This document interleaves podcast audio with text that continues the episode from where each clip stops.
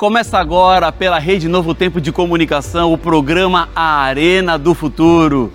Que alegria poder te receber mais uma vez para juntos estudarmos a palavra do Senhor. Esta carta que Deus nos deixou indicando exatamente todo o caminho que vamos percorrer nesse mundo, mas no final a certeza que temos é que tudo terminará bem, porque Deus está no controle de toda a história e por isso ele pode também assumir o controle da sua vida. O nome do programa é A Arena do Futuro.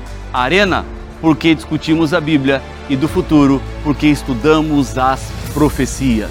Deus antecipou para os seres humanos, aqueles que leem a Bíblia, tudo o que está por vir, para que você tenha esperança, para que você tenha confiança, para que você viva uma vida com paz.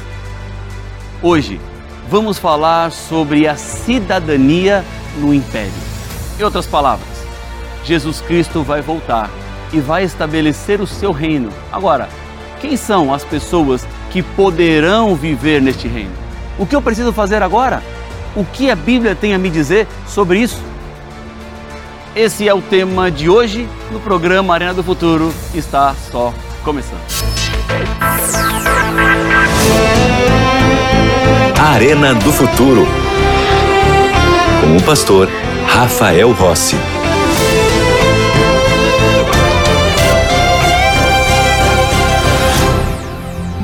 Já estamos de volta com o programa Arena do Futuro e eu sempre que volto depois da nossa vinheta inicial tenho um convite especial para você, que é ser parte, ser aluno, ser aluna da melhor e maior escola bíblica do mundo. Olha que privilégio que você tem. Essa escola bíblica, você não paga mensalidade, porque aqui no Novo Tempo nós temos o apoio dos Anjos da Esperança. E nessa escola bíblica você pode fazer a matrícula em qualquer momento do ano, em qualquer tempo, porque as matrículas estão sempre abertas. A nossa escola bíblica, na verdade, é a razão da existência da Novo Tempo. Porque nós somos uma escola bíblica que tem rádio, que tem TV, que tem internet e que oferece para você meios e formas de você aprofundar o seu conhecimento na palavra do Senhor, na Bíblia Sagrada. Hoje eu quero te apresentar um guia de estudos que eu tive o privilégio de ser o autor, de preparar este material com todo o carinho para você. Eu fui muito abençoado ao escrever cada um desses temas e eu tenho certeza que você também vai sentir a mesma bênção de Deus porque esta série de estudos trata sobre profecias bíblicas. Você vai se aprofundar em Daniel e Apocalipse e entender os grandes temas na palavra do Senhor. Eu estou falando do guia A Cura do Pecado. São oito temas que vamos enviar gratuitamente e especialmente para você aí na sua casa. O que você tem que fazer é ser parte da nossa escola bíblica, solicitar o material e vai chegar pelos correios aí na sua casa. Deixa eu só abrir um parênteses aqui. Tem pessoas que pensam assim, pastor, é de graça mesmo? É de graça. Eu estou garantindo para você. Eu vou ter que informar o número do meu cartão de crédito? Não, você não tem que informar o número do cartão de crédito. Eu tenho que fazer algum depósito? Não, você não tem que fazer algum depósito. Pastor, vocês mandam esses estudos só para quem já é anjo da esperança? Não, também não. Os anjos da esperança nos ajudam a mandar o estudo bíblico para você mas nós não enviamos apenas para os anjos da esperança, tá bom? É para todo mundo. Agora eu vou te dizer o que você deve fazer para ser parte da escola bíblica. Manda uma mensagem para nós no WhatsApp. O número é 12 982440077. Outra vez, 12 982440077 ou você pode ir diretamente no nosso site novotempo.com barra escola bíblica. Tudo certo? Anotou? Então, vamos juntos agora para o tema deste momento? Eu estou com a minha Bíblia aqui, eu espero que você esteja com a sua Bíblia aí, porque aqui no programa A Arena do Futuro, tudo começa na palavra. A Estátua da Liberdade é um dos monumentos mais famosos do mundo. Desde a base do pedestal até a tocha, a estátua tem 93 metros de altura e pesa 225 toneladas. Quando foi erguida, em 1886, em Nova York, tornou-se a estrutura mais alta de ferro em todo o mundo. Essa estátua foi um presente dos franceses para os americanos e comemora a aliança entre os dois países durante a Revolução Americana. E desde então, não só se tornou um símbolo de liberdade e justiça, como também de democracia e é um patrimônio mundial da Unesco.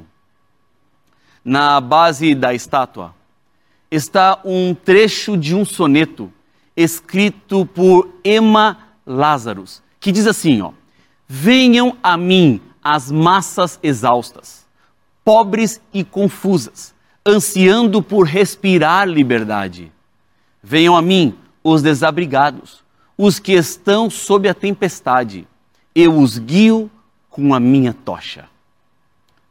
Com isso, os Estados Unidos reforçam os ideais de liberdade e novo começo que o país representa. O ano de 1989 foi um dos pontos mais cruciais da história, quando o comunismo do leste europeu entrou em colapso e o muro que dividiu uma cidade e uma nação caiu em Berlim, trazendo liberdade e um novo começo para milhões de pessoas na Alemanha. Israel é um outro exemplo de liberdade e também de novo começo, especialmente vindo imediatamente após o repugnante e trágico holocausto nazista, quando 6 milhões de judeus foram mortos. Em 1948, foi formado o novo Estado de Israel. No dia seguinte, as nações árabes declararam guerra ao novo Estado, mas surpreendentemente, os israelitas venceram. Em 1956, as nações árabes atacaram novamente, mas outra vez Israel os derrotou. Na Guerra dos Seis Dias de 1967, Israel venceu outra vez e conquistou Jerusalém pela primeira vez em dois mil anos. Outra vez, em 1973, os árabes atacaram na guerra do Yom Kippur. Israel derrotou os árabes mais uma vez. Durante os últimos anos, Israel foi transformada a tal ponto de alguns cristãos a considerarem o cumprimento da profecia bíblica como sendo do povo escolhido por Deus. Esses ideais de liberdade e nova vida são os mesmos ideais que Deus tem para mim e para você. E que podem começar a partir de agora. Na história, nações procuraram pela liberdade e você pode encontrar essa liberdade em Cristo Jesus. Há uma promessa que Deus fez em toda a Bíblia. Mas vamos voltar para os dias de Abraão. Esta promessa feita lá é extremamente significativa porque representa a aliança de Deus com o seu povo até hoje. Vamos lá? Gênesis capítulo 12, versos 1 e 2. Vamos ao primeiro capítulo, ou melhor, ao primeiro livro da Bíblia, no capítulo 12, versículos 1 e 2. Diz assim a Bíblia: Ora, disse o Senhor a Abrão: Sai da tua terra, da tua parentela e da casa de teu pai, e vai para a terra que te mostrarei de ti farei uma grande nação, e te abençoarei, e te engrandecerei o nome, se tu uma bênção.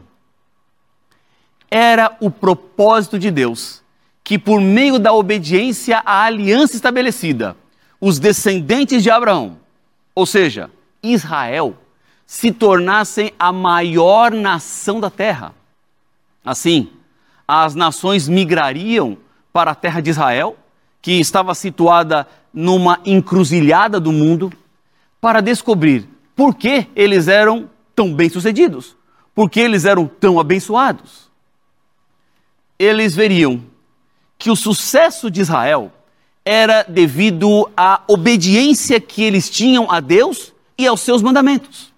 Em outras palavras, muitas nações virão e dirão: Venham, subamos ao monte do Senhor e ao templo do Deus de Jacó, para que nos ensine os seus caminhos e andemos nas suas veredas. Porque de Sião sairá a lei e a palavra do Senhor de Jerusalém. Sabe onde está esse verso que eu acabei de falar? Miqueias capítulo 4, versículo 2. Assim, Deus levaria os gentios, ou aqueles que não são judeus, à fonte de sucesso de Israel, que era Deus e a sua graça salvadora. Voltem-se para mim e sejam salvos vocês, todos os confins da terra, porque eu sou Deus e não há outro, diz Isaías capítulo 45, versículo 22. Israel, cresceria globalmente à medida que pessoas de outras nações se juntassem a eles. Era exatamente este o plano de Deus. As nações se juntariam ao Senhor e passariam a ser povo do Senhor. E a promessa de Deus é que ele habitaria no meio do povo, para que todos soubessem que ele é o Senhor dos exércitos que foi aquele que esteve no meio do povo. Isso está em Zacarias, no capítulo 2, no versículo 11. Eventualmente, Israel, tendo Deus como seu líder, dominaria o mundo inteiro e se tornaria o último império. Mas tudo isso estava sob a condição de que Israel deveria seguir o Senhor, guardando todos os seus mandamentos. Diz a Bíblia: se vocês ouvirem atentamente a voz do Senhor seu Deus, tendo cuidado de guardar todos os seus mandamentos que hoje lhes ordeno, o Senhor seu Deus exaltará vocês sobre todas as nações da terra. Isso está em Deuteronômio, capítulo 28, versículo 1. Mas vimos que, infelizmente, a história de Israel foi geralmente marcada pela desobediência a Deus. E seu propósito para aquele povo, o propósito de Deus para aquela nação, infelizmente não pôde se cumprir. Agora, quem é hoje considerado parte do povo de Israel? Ainda existe apenas a aliança de Deus com os israelitas? Veja comigo, Romanos capítulo 2. E vamos ler os versículos 28 e 29. Romanos capítulo 2, versos 28 e 29 dizem o seguinte: Porque não é judeu quem o é apenas exteriormente, nem é circuncisão a quem é somente na carne. Porém, judeu é aquele que o é interiormente, e circuncisão a que é do coração, no espírito, não segundo a letra, e cujo louvor não procede dos homens, mas de Deus. Alguns israelitas acreditavam que só porque eram descendentes de Abraão, eles eram os únicos escolhidos de Deus. Mas, de acordo com Paulo, ser um israelita é mais do que nascimento, circuncisão, genes e sangue. Para Paulo, ser israelita sempre foi um estado do coração. É por isso que Paulo, em Romanos 9, versículos 6, 7 e 8, diz que nem todos os israelitas carnais são israelitas. É isso mesmo. E não pensemos que a palavra de Deus falhou, porque nem todos os de Israel são de fato israelitas, escreveu Paulo. Nem por serem descendentes de Abraão são todos filhos. Pelo contrário, por meio de Isaac será chamada a sua descendência. Isto é, não são os filhos da carne que são filhos de Deus, mas os filhos da promessa é que são contados como descendência. Portanto, ser um verdadeiro israelita é uma questão de coração. Estava relacionado com a decisão de entrega e submissão ao Senhor. Para Paulo, a semente ou a descendência primária de Abraão, sabe quem é? Jesus Cristo. E isso fica claro no texto de Gálatas, capítulo 3, versículo 29, que afirma: E se vocês são de Cristo, são também descendentes de Abraão e herdeiros segundo a promessa. Uma vez que Cristo é a descendência de Abraão, então, se uma pessoa está em Cristo, ou seja, aceita Jesus, então também será descendência de Abraão. Pertencer a Jesus faz de uma pessoa um israelita. E lembre-se que os Gálatas eram, em sua maioria, não judeus. Paulo afirma sobre a essência do povo de Deus, que era o coração, a entrega, porque Paulo não era cego. Ele sabia fazer a separação entre um homem e uma mulher, entre um judeu e um não judeu. Mas ele diz assim: que em Cristo não há judeu e não judeu, não há homem e não mulher, porque não existe mais distinção. Por meio de Cristo somos, somos todos um, parte de um mesmo povo e temos a mesma esperança. Todos estamos sobre a mesma condenação de morte, que é resultado do pecado, mas temos em Cristo a justificação mediante a fé, que nos abre as portas da eternidade. Vamos a Efésios capítulo 2, versículos 11 em diante. E aqui existem existe algumas indicações daquilo que nos trouxe para mais perto de Deus. Efésios capítulo 2, a partir do versículo 11. Vamos ler juntos? Diz assim a palavra de Deus. Portanto, lembrai-vos de que, outrora, vós gentios na carne, chamados incircuncisão, por aqueles que se intitulam circuncisos na carne, por mãos humanas, naquele tempo estáveis sem Cristo, separados da comunidade de Israel e estranhos às alianças da promessa, não tendo esperança e sem Deus no mundo. Agora, versículo 13, há uma mudança. Mas agora, em Cristo Jesus, vós que antes estáveis longe, fostes aproximados pelo sangue de Cristo. Porque Ele é a nossa paz, a qual de ambos fez um e tendo derribado a parede da separação que estava no meio, a inimizade. Aboliu na sua carne a lei dos mandamentos na forma de ordenanças, para que dos dois criasse em si mesmo um novo homem, fazendo a paz. Certamente, não importa se uma pessoa é circuncidada, que era um sinal do judaísmo, ou não. Em vez disso, o que importa é ser uma nova criatura em Cristo Jesus, porque assim somos o Israel de Deus, conforme Gálatas capítulo 6 e o versículo número 15. As novas criaturas são aqueles que guardam os mandamentos de Deus ou são fiéis a Ele. Diz Paulo que a circuncisão em si não é nada. A incircuncisão também nada é. Mas o que vale, sabe o que é? É guardar os mandamentos de Deus. Isso está em 1 Coríntios, capítulo 7, versículo 19.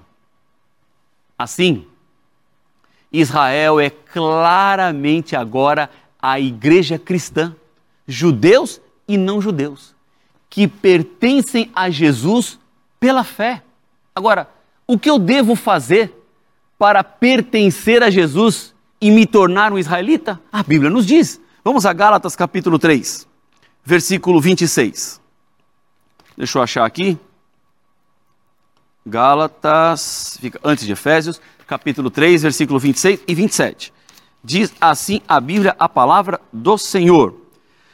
Pois todos vós sois filhos de Deus mediante a fé em Cristo Jesus. Versículo 27 porque todos quantos fostes batizados em Cristo, de Cristo vos revestistes.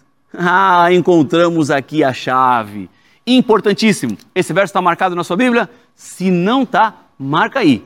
Pega uma caneta, sublinha, ou aquele marca-texto amarelo, verde, rosa que tem, dá uma marcadinha aqui para que você tenha claramente o que Deus está dizendo nesses dois versos.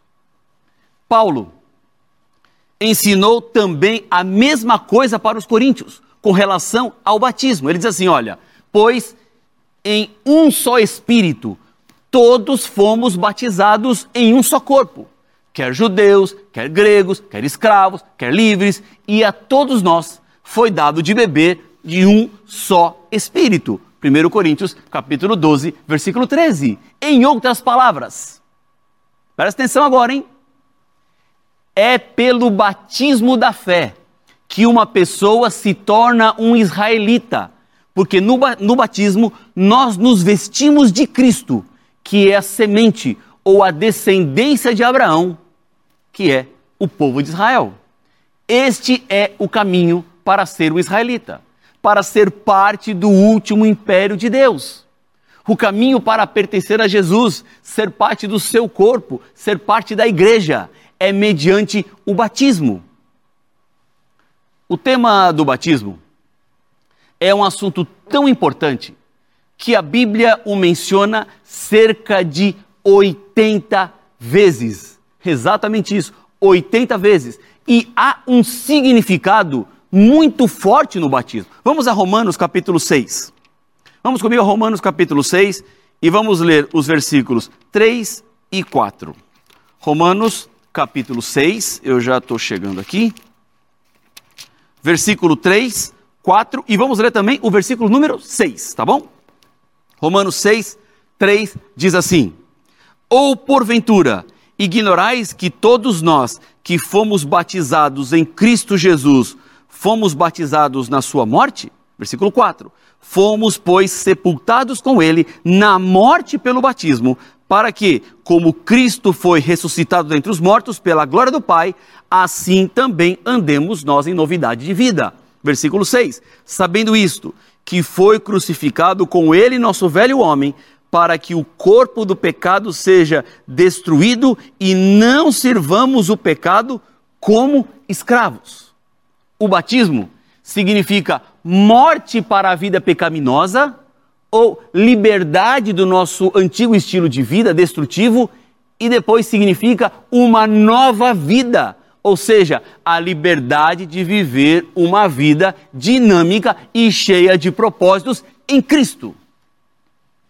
O batismo representa os passos finais da vida de Jesus para a salvação dos seres humanos. Assim, o significado do batismo envolve um funeral, uma ressurreição e uma adoção. Veja, o batismo, ele é o que homenageia a ressurreição de Jesus. Está vendo? É a Bíblia que está nos falando. Não é a troca do dia de guarda do sábado para o domingo, porque Jesus ressuscitou no primeiro dia da semana. Ficou claro isso? Então, quando eu me batizo, eu estou seguindo os mesmos passos de Cristo. Agora, existem formas diferentes para uma pessoa ser batizada? O que a Bíblia tem a me dizer sobre isso?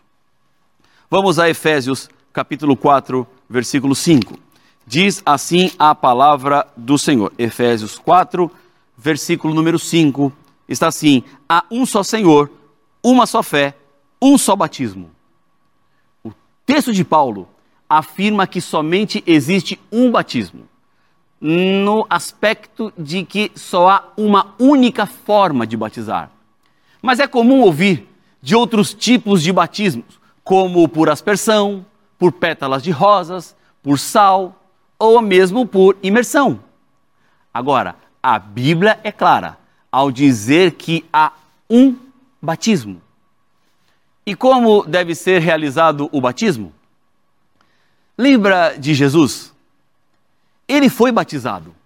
E a forma como ele foi batizado é o nosso exemplo, porque ele é exemplo para todas as coisas. Em Marcos 1:9, encontramos que naqueles dias Jesus veio da Galiléia e foi até o Rio Jordão para ser batizado por João. Na Bíblia, o batismo ocorre na água. Em Mateus capítulo 3, versículo 16, também dentro do contexto do batismo de Jesus, a Bíblia diz que depois que ele foi batizado, Jesus saiu imediatamente da água. A mesma forma é realçada no livro de Atos. Em uma ocasião, um homem chamado Filipe foi instruído pelo Espírito Santo para falar com um homem da Etiópia, que estava lendo Isaías 53 em uma carruagem no caminho de volta de Jerusalém para a Etiópia. Felipe ensinou ao homem sobre Jesus, o Salvador de todas as pessoas. Quando eles chegaram a um lugar onde tinha água, o etíope perguntou se poderia ser batizado, porque agora ele acreditava em Jesus como seu Senhor. A Bíblia diz que, então, o etíope mandou parar a carruagem. Ambos desceram, entraram na água e Felipe batizou o eunuco. Então, novamente, o batismo acontece na água. A palavra batismo vem do grego baptizo, que significa mergulhar. Se você fosse batizar seu carro, você poderia simplesmente borrifar água sobre ele? Não. Você teria que colocá-lo embaixo do rio, embaixo da água. Obviamente, isso destruiria o seu carro, mas a ilustração ajuda a entender que batizar é submergir. João Batista escolheu um lugar apropriado para batizar. Segundo João 3:23, ele estava batizando em Enom, perto de Salim, porque ali havia muitas águas e é para lá que o povo se dirigia. O batismo tem que ser com imersão nas águas. Se João estivesse aspergindo as pessoas, um balde de água teria sido suficiente para centenas, porque algumas gotas em cada pessoa resolveria o problema. Mas ele precisava ter bastante água para batizar segundo o método bíblico, porque a imersão é o único meio, é a única forma de batizar alguém. Em Marcos, no capítulo 16, versículo 16, Jesus diz: Quem crê e for batizado será salvo. Isso significa que você precisa confiar no Senhor e passar pela experiência do batismo. Quer você dar esse passo de fé? Quer aceitar a Jesus como seu Senhor e Salvador pessoal? E passar por esta linda experiência? Procure a Igreja Adventista do sétimo dia mais perto da sua casa. Procure o pastor da igreja. Seja parte da nossa escola bíblica aqui da Novo Tempo. Estude a Bíblia. Prepare-se. Esta experiência é transformadora. Vai renovar sua história. Vai fazer de você uma nova pessoa. Se é o seu desejo passar por essa experiência, não deixe para depois, não deixe para amanhã, porque Deus está esperando sua decisão e a sua entrega. Eu quero nesse momento lhe convidar a fechar os olhos e vamos juntos orar a Deus. Deus querido, Pai nosso, neste momento eu quero entregar cada pessoa que está acompanhando a Arena do Futuro nas tuas mãos. Entendemos hoje, Pai, que o batismo é necessário para sermos cidadãos do teu império, para entrarmos no teu reino. Por isso, confirma a nossa decisão, abre as portas para que nos mantenhamos fiéis sempre nos teus caminhos. É o que eu lhe peço no nome de Jesus. Amém.